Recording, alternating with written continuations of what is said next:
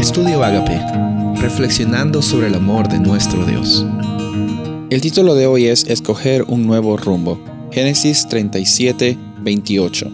Así que cuando los mercaderes madianitas se acercaron, sacaron a José de la cisterna y se lo vendieron a los ismaelitas por 20 monedas de plata.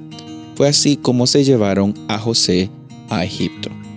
Esta es una historia que la conocemos muchas veces y al analizarla vemos cuánta disfunción y cuánta, cuánto dolor y cuánta trauma, cuánto trauma había en esta familia para que lleven a la decisión de a un hermano venderlo.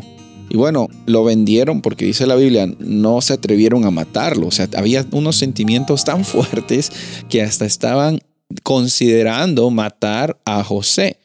La envidia, los celos, muchas veces eh, toman el control de nuestro, de nuestro cerebro y le dejamos tomar control de nuestro cerebro y nos hacen llevar a acciones que son muy, pero muy violentas o a veces acciones que nos arrepentimos en un futuro.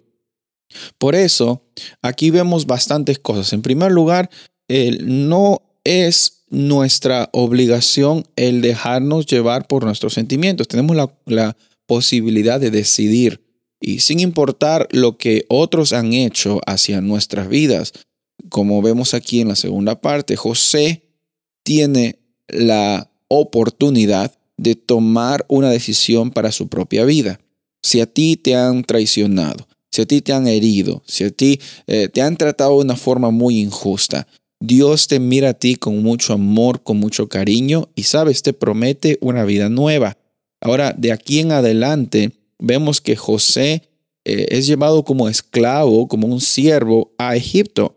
Y quizás eh, lo que podría haber pasado es que él se hubiera desanimado y hubiera vivido una vida como esclavo, eh, diciendo por qué es que me pasó esto, por qué mis hermanos me trataron así. Vemos en la Biblia que Dios se, se compareció de José y, y vemos que José también tuvo una actitud de escoger un nuevo rumbo para su vida. Decir, mira, mis hermanos me hicieron esto, estoy en una tierra totalmente extraña, pero lo que yo puedo decidir es servir a Dios donde quiera que esté.